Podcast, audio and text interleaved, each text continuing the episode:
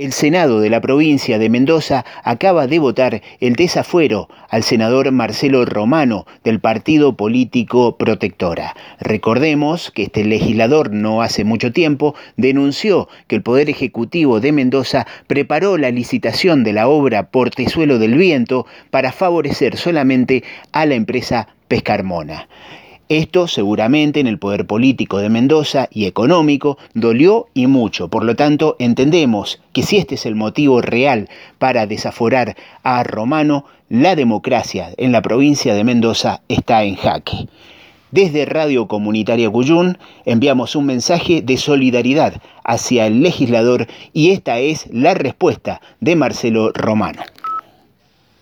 Compañero de lucha, Roberto, hermano querido, muchas gracias gracias por, por el mensaje de ahora, que es un momento realmente duro, gracias por el micrófono de la radio Cuyum, que la verdad que es un honor, un honor poder hablar por ahí, porque me escucha la gente que, realmente le duele la Argentina, y no a los pitucos esos que, que viven de la pauta, ¿viste?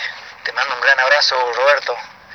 No nos van a, no nos van a doblegar y las banderas no, no vamos a arriar ninguna. El agua, sobre todo, y hay algo, claro, les molestó mucho más Portezuelo del Viento que la 7722. Fíjate vos, ¿no?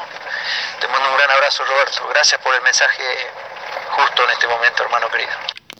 La pregunta que nos queda en el aire es la siguiente. Si el senador Marcelo Romano hubiera votado a favor de la modificación de la ley 7722, y si no hubiera denunciado este negociado entre el Poder Ejecutivo de la provincia de Mendoza que favorecía con la licitación de Portezuelo del Viento a la empresa Pescarmona, ¿habrían votado el desafuero de Marcelo Romano los legisladores de Cambiemos?